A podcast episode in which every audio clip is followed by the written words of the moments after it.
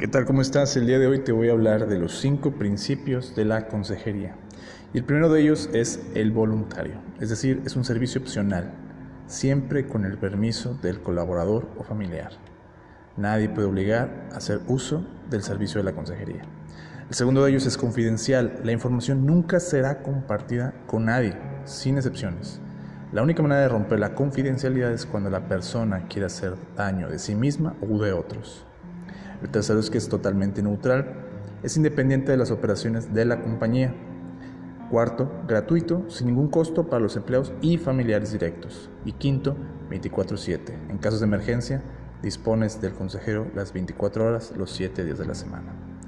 Y ahí los tienes, los cinco puntos y los principios de la consejería. Consejería corporativa, cuidado integral que transforma.